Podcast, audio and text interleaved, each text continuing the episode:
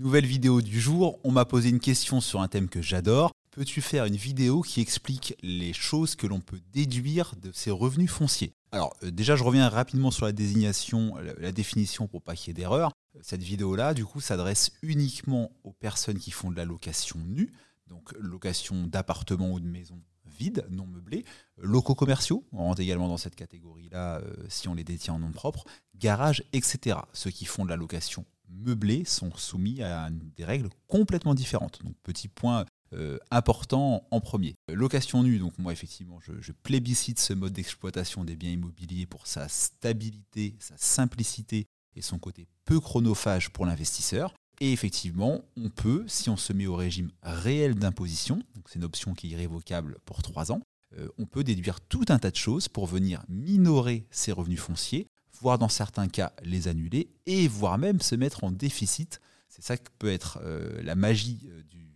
de la location nue que ne permet pas la location meublée. Alors les grandes familles de choses que l'on peut déduire de ces revenus fonciers, eh ben, c'est bien évidemment la première des choses auxquelles on pense, c'est les travaux qu'on réalise dans son ou ses biens immobiliers. Je mets un gros point d'alerte, c'est la meilleure des astuces pour gommer ses revenus fonciers, mais c'est aussi la plus dangereuse en cas de contrôle fiscal. Le fisc détermine trois catégories de familles de travaux et part du principe que deux d'entre elles sont déductibles des revenus fonciers, une ne l'est pas. Les travaux d'entretien et de réparation de votre bien immobilier sont déductibles de vos revenus fonciers vous entretenez euh, peinture et autres, euh, vous remplacez un WC parce qu'il était vétuste et il faut en mettre un neuf, tout ça, pas de souci, c'est bien déductible de vos revenus fonciers. Que vous l'ayez fait d'ailleurs par une entreprise ou que vous ayez fait les travaux vous-même. Bonne nouvelle, contrairement à la déductibilité à l'imposition des plus-values immobilières, les travaux qu'on fait soi-même en location nue sont bien déductibles des revenus fonciers. Mais, il y a un mais, pensez bien à avoir une facture d'achat des matériaux qui mentionne bien l'adresse du chantier en question. Ça, c'est un petit piège également. Hein. Vous allez euh, à Leroy Merlin, magasin pour en citer qu'un dans lequel je passe ma vie. Euh, vous achetez un WC, vous faites pas gaffe, vous scannez votre carte et euh, ressort votre adresse personnelle sur le ticket. Bah, deux ans plus tard, en cas de contrôle fiscal, ce sera boulé. Donc faites bien gaffe que ce soit des travaux réalisés par vous-même ou même des travaux faits par des entreprises. Faites bien gaffe que l'adresse du chantier en question, l'appartement ou la maison, figure bien sur la facture. Donc facture de travaux d'entretien, de réparation, c'est déductible. Travaux d'amélioration, c'est déductible également. Quand vous allez apporter par exemple un élément de confort nouveau dans le bien que vous louez, ou mieux adapté à la vie moderne, donc travaux d'isolation, etc., pas de souci, c'est déductible. Le piège, il est dans les travaux de construction ou d'agrandissement. Clairement, quand vous faites une extension sur un bien locatif que vous avez, donc ça se prête plus évidemment aux, maisons qu'aux appartements, c'est pas déductible. Vous vous dites, tiens, euh, la petite maison que je loue, elle est dans un secteur où le terrain est constructible, euh, bah, ça serait bien de faire une petite extension, je louerais ma maison plus cher, bah, ça c'est vrai. Par contre, tout le côté déductibilité des travaux, vous l'oubliez. Point plus vicieux, c'est également la transformation de parties existantes. Vous achetez une, maison toujours où vous dites, tiens, il y a un rez-de-chaussée, un premier étage, et au deuxième étage, c'est un grenier c'est des combles aménageables, bah, je vais faire une chambre de plus et du coup je louerai plus cher. Encore une fois, c'est vrai, mais les travaux qui vont s'apparenter à ça ne seront pas déductibles de revenus fonciers. Donc faites gaffe, dans une même euh, facture d'entreprise, par exemple, on peut avoir des familles de travaux déductibles et d'autres qui ne le sont pas. Attention à ce piège-là. Le conseil, toujours des factures qui mentionnent l'adresse du chantier et toujours des factures, notamment par entreprise, les plus détaillées possibles. Si elles ne sont pas détaillées, et que le fisc a un doute sur le fait de la famille dans laquelle se situent les travaux, bah, il risque de bouler la facture. Donc demandez des factures très détaillées à vos artisans. Pendant j'y suis, petit conseil également, pensez toujours avant de régler la facture à demander l'attestation d'assurance décennale de l'entreprise en question. Vous l'aurez aussitôt à votre dossier et si vous revenez euh, notamment à vendre votre bien immobilier avant 10 ans, bah, ça sera bien pratique. Si entre deux, la boîte à fermer, etc., c'est toujours une galère, donc pensez bien à demander l'attestation décennale aussitôt. Première famille, évidemment, les travaux. Ensuite, les frais de gestion. Euh, si vous gérez votre bien immobilier vous-même, eh ben, il n'y a pas de frais déductibles si ce n'est 20 euros par local par an. Ça, c'est une petite astuce que, donne, que permet le fisc. Si vous avez euh, trois appartements, vous avez le droit de déduire un forfait de 60 euros par an.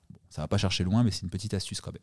Par contre, si vous confiez la mission de gérer votre bien ou de trouver des locataires à un professionnel, un notaire, une agence immobilière, un huissier, ces frais-là sont déductibles de vos revenus fonciers. C'est loin d'être anodin, parce que euh, veut toujours au début gérer soi-même ses biens immobiliers. Mais bon, ça prend du temps et il faut bien être conscient que selon sa tranche d'imposition, bah, confier la mission à un professionnel, bah, ça coûte beaucoup moins cher qu'il n'y paraît parce qu'il y a une grosse économie d'impôts à la clé. Donc frais de gestion, frais de relocation, déductibles des revenus fonciers. On peut ensuite parler de tout ce qui concerne les intérêts bancaires. Quand on achète un bien immobilier pour faire du locatif, souvent, on fait un prêt immobilier. Ou alors c'est qu'on hérite, ce qui est bien, mais ce qui n'est pas forcément une bonne nouvelle, c'est-à-dire que quelqu'un est mort. Ou alors qu'on est fortuné, mais ce n'est pas la majorité des gens. Donc la majorité des gens fait un crédit immobilier et ils ont bien raison. Et d'ailleurs, mettez le, minimum d'apport possible dans vos opérations de financement parce que le crédit a un intérêt fiscal, on va le voir tout de suite. Les intérêts d'emprunt sont déductibles de vos revenus fonciers. Vous pouvez soit les calculer tous les ans à l'aide de votre tableau d'amortissement, c'est possible, mais c'est un peu dangereux, ou soit vous pouvez demander à votre banque d'éditer un document récapitulatif des frais perçus sur l'année précédente. Moi, je suis client par exemple du Crédit Mutuel ou du CIC, et c'est gratuit. Je ne sais pas si c'est le cas dans toutes les banques, mais en tout cas, c'est intéressant. Vous avez en plus un justificatif à mettre au dossier, donc pas de doute sur les montants. Moins connu, il y a d'autres choses concernant les frais bancaires qui sont déductibles. Les frais de dossier, l'année où vous constituez votre achat immobilier, sont déductibles. Je m'explique, on est en 2023, vous achetez prochainement euh, un appartement, euh, vous allez faire un prêt et il va y avoir 400 euros de frais de dossier. Seulement une année, bien sûr. Mais ces 400 euros-là, il faut bien penser à les déduire de vos revenus fonciers en 2023 parce qu'ils sont déductibles. Moins connu, tout ce qui concerne la garantie. Les frais de prise d'hypothèque sont déductibles des revenus fonciers. Et même les frais de notaire s'y rapportant, du moment que vous avez une facture le justifiant. Ça, c'est vraiment un point important. Quasiment personne ne pense à déduire ça. Euh, le notaire, pour euh, prendre une hypothèque sur le bien immobilier que vous achetez, va prendre des frais, des honoraires.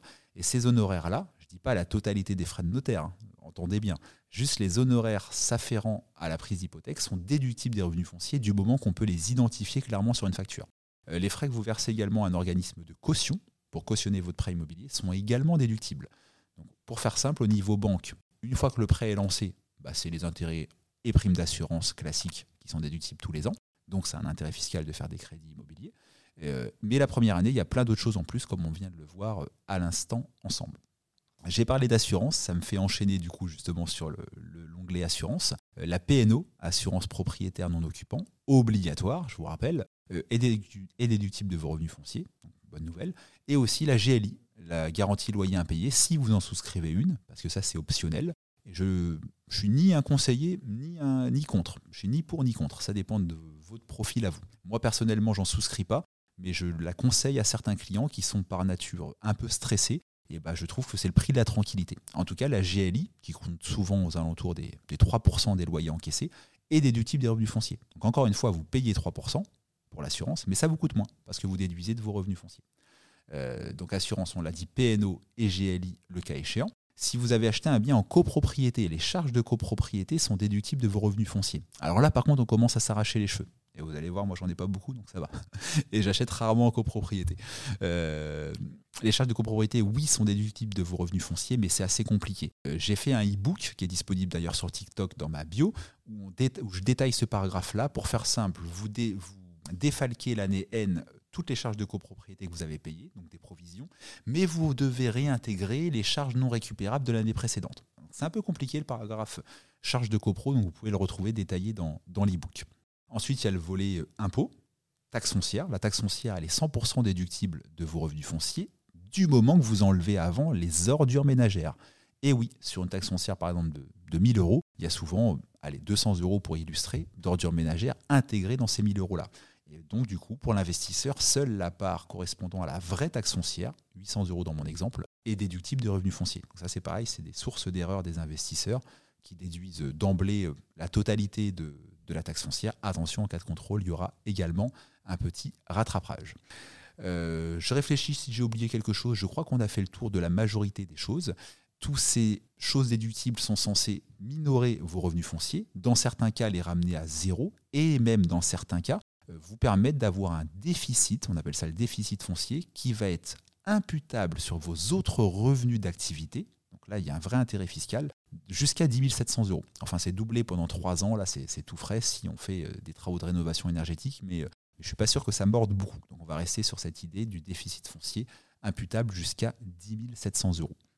Cette vidéo-là, je répète, elle est destinée aux personnes qui possèdent des biens en nom propre, ou en SCI à l'impôt sur le revenu parce qu'elle est fiscalement transparente et qui font de la location nue. Donc on oublie les gens qui ont des SCI à l'IS, ne sont pas du tout concernés par ça.